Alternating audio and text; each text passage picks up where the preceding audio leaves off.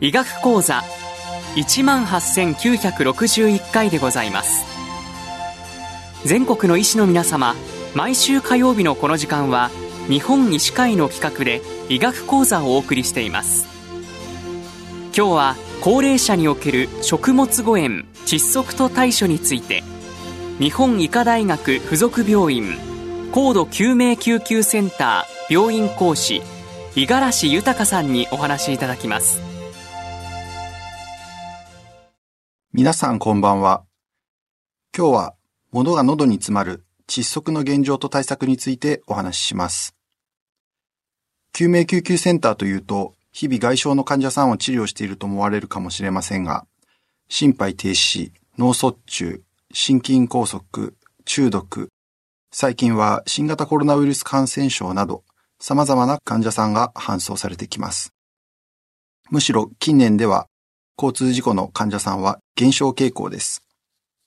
交通事故による死亡者は1970年頃がピークで、日清戦争による日本側の戦死者数を上回ったことから、交通戦争と言われ、その後救命救急センターが設置されました。警察庁の統計では、1995年に死亡者は1万人を下回り、その後も減少の一途をたどり、2020年には2839人と、調査開始以来、初めて3000人を下回りました。これは、交通ルールの厳罰化、車の安全対策の強化、救急医療の進歩など様々な要因が考えられます。一方で増加しているのが高齢者による転倒や転落、そして窒息です。これらは不良の事故死の原因として1位2位となっています。また高齢者の増加に伴ってますます増加することが予想され、大きな社会問題となっており、対策や予防の強化が必要な状況です。窒息による死亡者は年間約9000人と言われています。国内で約1時間に1人亡くなっている計算になります。日本は諸外国と比較しても窒息による死者が多く、人口あたりの死亡者数で数倍多いのが現状です。理由はよくわかっていませんが、高齢者が多い、餅をはじめとする食文化の問題、顔面の解剖学的な問題などが示唆されています。食文化に関しては、毎年正月になると、窒息して救急搬送されたというニュースが報道されます。平均発生件数は、1月1日が最も多く71件、1月2日が55件、1月3日が45件でした。正月以外にも冬に多く夏に少ない傾向がありますが、その理由ははっきりとはわかりません。ロンドンの統計では、月ごとの窒息の救急搬送件数はほぼ同じです。他には、恵方巻きが原因となるケースもありました。恵方巻きは節分の夜に食べる長い巻き寿司で、七福神にちなんで7種類の具材が入っています。その年に定められた縁起の良い方向に向かって大きな口を開けて一気に食べると縁起が良いとされています。正月の餅や節分の恵方巻きなど、伝統的な習慣は次の年をより幸せで健康的なものにするため行われているものです。しかし、窒息のリスクが高いということは皮肉なことです。顔面の骨格や筋肉に関してですが、日本人は外国人に比べて同程度の肥満でも睡眠時無呼吸症候群の重症度が高いと言われており、気道が塞がりやすいのかもしれません。また、英語を母国語にする人種は窒息の発生率が低かったという報告もあります。いずれにしても、日本は国際的にも稀な窒息の発生国であり、窒息の予防から発生時の対処法、効果的な治療に至るまで、日本から世界に向けて発表しています。まず、窒息しやすい方の特徴についてお話しします。小児と高齢者に多く、小児は特に乳児、高齢者は年齢を重ねるほど窒息する方は多くなります。乳児は何でも口に運んでしまうため、食べ物以外におもちゃや日用品なども原因になります。目安としてトイレットペーパーの芯を通過してしまう大きさのものは口に入ってしまうので、子供の手の届かないところに置く必要があります。食べ物では、特にピーナッツや豆類は気管に入りやすく注意が必要です。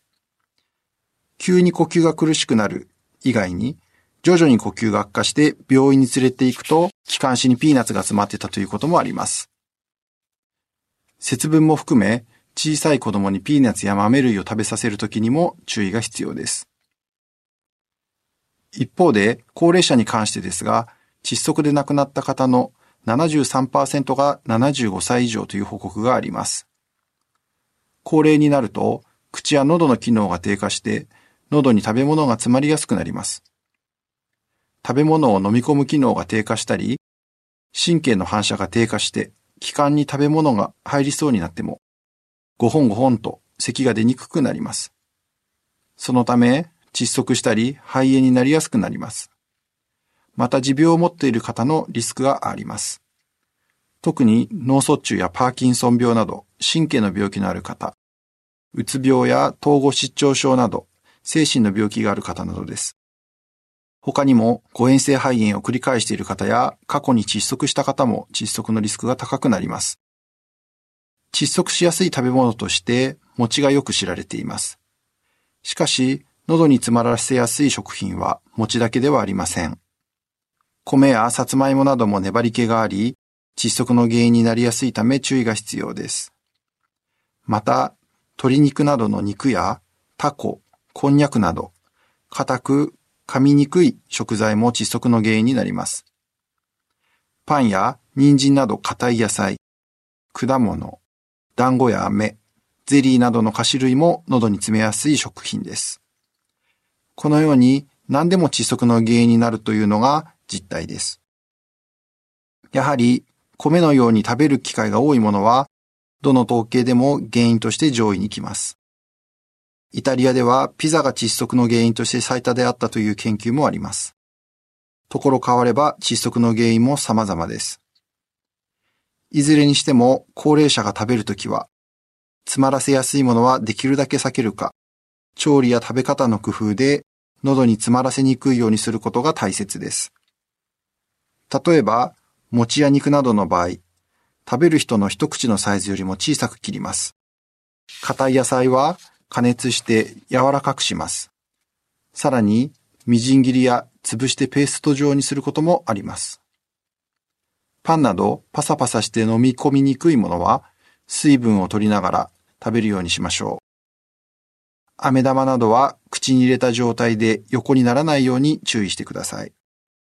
他にも少量ずつ口に入れる、ゆっくりよく噛んで食べる、食べながら離さないようにすることが大切です。次に窒息してしまった時の対応です。窒息に気づくことが最初に重要となります。窒息すると声が出せないので、窒息したと教えてはくれません。食べ物が喉に詰まって苦しくなると、両手で喉をつかむような仕草、チョークサインを出すことがあります。チョークサインに気づいたら、窒息が起きていることを強く疑ってください。チョークサインを出さなくても、食事中に突然うなだられる、声を出せない、顔が真っ青になるなどの場合もあります。そして、素早い応急手当が生死を分けます。5分以内に異物を除去できた場合、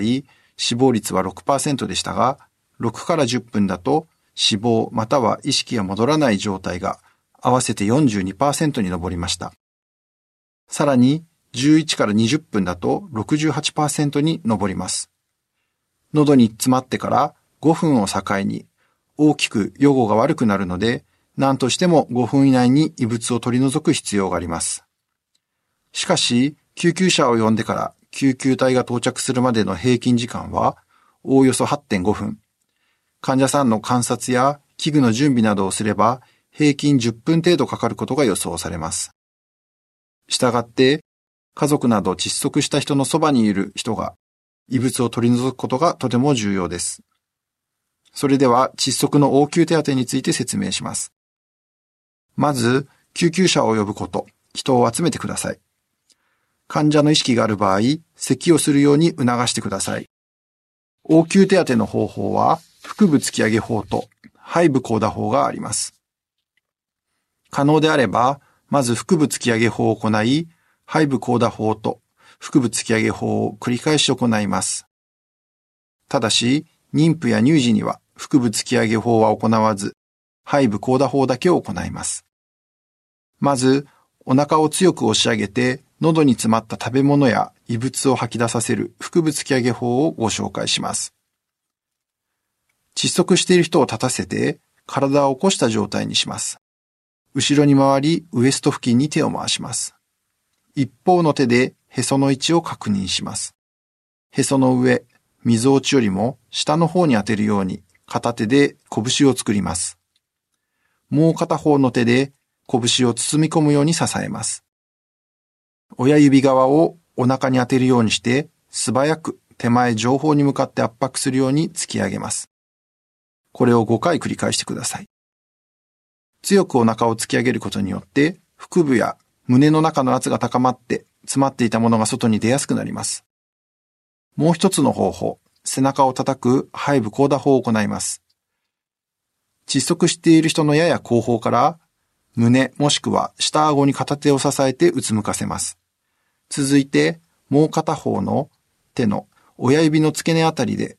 詰まらせた人の肩甲骨と肩甲骨の間を強く5回ほど叩きます。回数にとらわれず異物が取れるまで行います。強く叩いても大丈夫です。意識がなくなったら心肺蘇生に移行します。胸の真ん中を強く5センチ沈む程度、早く絶え間なく押します。1分間に100から120回のテンポで行います。胸骨圧迫を強く、早く、絶え間なく行ってください。救急車が来るまで続けます。新型コロナウイルス感染症が蔓延している状況では、このような応急手当にも注意する必要があります。窒息の現場に合わせた場合、患者は新型コロナウイルス感染症に感染している可能性があるので、感染しているという前提で対応します。具体的には、胸骨圧迫のみ行い、人工呼吸は行いません。また、胸骨圧迫を行う前に相手の口と鼻をハンカチなどの布で覆います。また、心肺蘇生を行った後は、速やかに石鹸と流水で手や顔を洗います。新型コロナウイルス感染症に感染している可能性を考えると、怖いかもしれませんが、目の前の患者さんの救命率は分単位で低下しています。もし目の前で窒息している方を見たら、ぜひ勇気を持って応急手当を行っていただきたいと思います。さて、応急手当に掃除機を使っても良いのでしょうか？掃除機はまだガイドラインにも載っておらず答えは出ていません。しかし、老老介護をしているようなご家庭では、ご主人が窒息してしまった場合に、奥様が腹部突き上げ法をするというのはあまり現実的ではないので、掃除機を使用すると良いでしょう。窒息した方の体が大きい場合も同様です。掃除機で異物が取り除けたという症例も数多く報告されています。電源を入れてから口の中に入れると、舌を吸ってしまうので、口の中に入れてから電源を入れてください。歯を折らないように、喉をつかないように気をつけなければなりませんが、仮に怪我をさせたとしても、異物が取り除けばメリットの方が大きいです。何もしないより何かするという気持ちが大切です。ただし、異物を書き出そうとしたり、むやみに口の中に指を入れることは危険です。異物を奥に押し込んでしまったり、指を噛まれてしまったりする可能性があります。異物が口の中に見える場合のみ指で書き出すようにしてください。異物が取り除けた場合でも、胸骨圧迫などを行うと様々な合併症が起こる危険性があるので、病院で検査することをお勧めします。かつては窒息はカフェコロナリーと言われていました。カフェで食事中に心筋梗塞のように突然死に至るという意味です。しかし現状は自宅での発生が57%、施設が18%と、合わせて75%を占めます。高齢者が自宅や施設で起きる事故です。高齢者の方自身が窒息に気をつけるということはもちろんですが、高齢者を介護する家族や施設の職員の方が予防や対策をすることによって窒息の事故を減らせる可能性が高くなります。最後になりますが、窒息を防ぐ究極の方法とは食べないことです。しかし、そのようなリスク回避の介護は、高齢者の残存能力の低下や自立を阻害するだけではなく、QOL が大きく低下します。最後まで食べたいという気持ちを尊重しながらも、窒息のリスクをできる限り減らしていくことが重要なことは言うまでもありません。一方で、食べる以上はリスクはゼロにはできません。窒息は亡くなられた方が苦しい最後を迎えるだけではなく、介護してきた家族は今まで献身的な介護をしてきたにもかかわらず、自分の出した食事で亡くなってしまったことに対して自分を責めたり、身内から責められたりしないか心配したり、非常に強いストレスを感じます。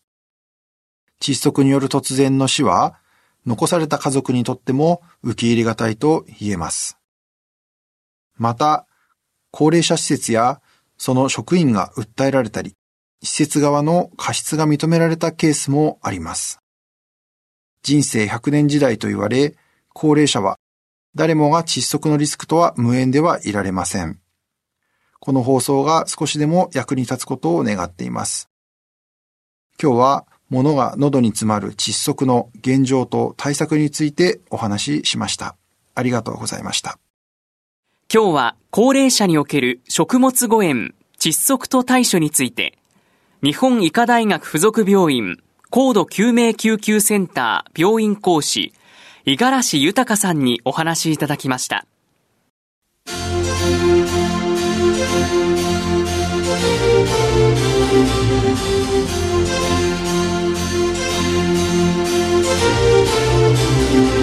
それではこれで日本医師会の企画でお送りいたしました医学講座を終わります